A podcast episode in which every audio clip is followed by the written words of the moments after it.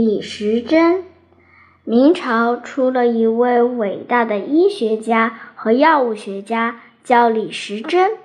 李时珍家世代行医，他的父亲医术很高，给穷人看病常常不收诊费。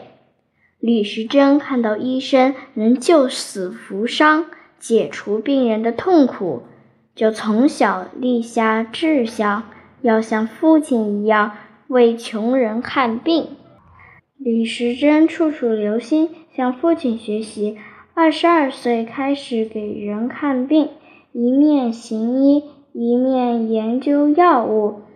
他发现旧的药物书有不少缺点。许多有用的药物没有记载，有些药物只记了个名称，没有说明形状和生长情况，还有一些药物记错了药性和药效。他想，病人吃错了药，那多危险啊！于是决定重新编写一部完善的药物书。为了写这部药物书。李时珍不但在诊病的时候注意积累经验，还到各地去采药。他不怕山高路远，不怕严寒酷暑，走遍了万水千山。他有时上山采药，好几天不下山，饿了就吃些干粮，天黑了就在山上过夜。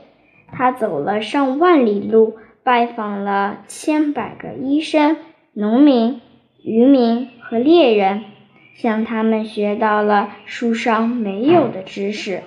他还冒着生命危险尝药材，判断药性和药效。几年之后，他回到老家，开始写书。他用了整整二十七年，终于编成了一部新的药物书。就是著名的《本草纲目》。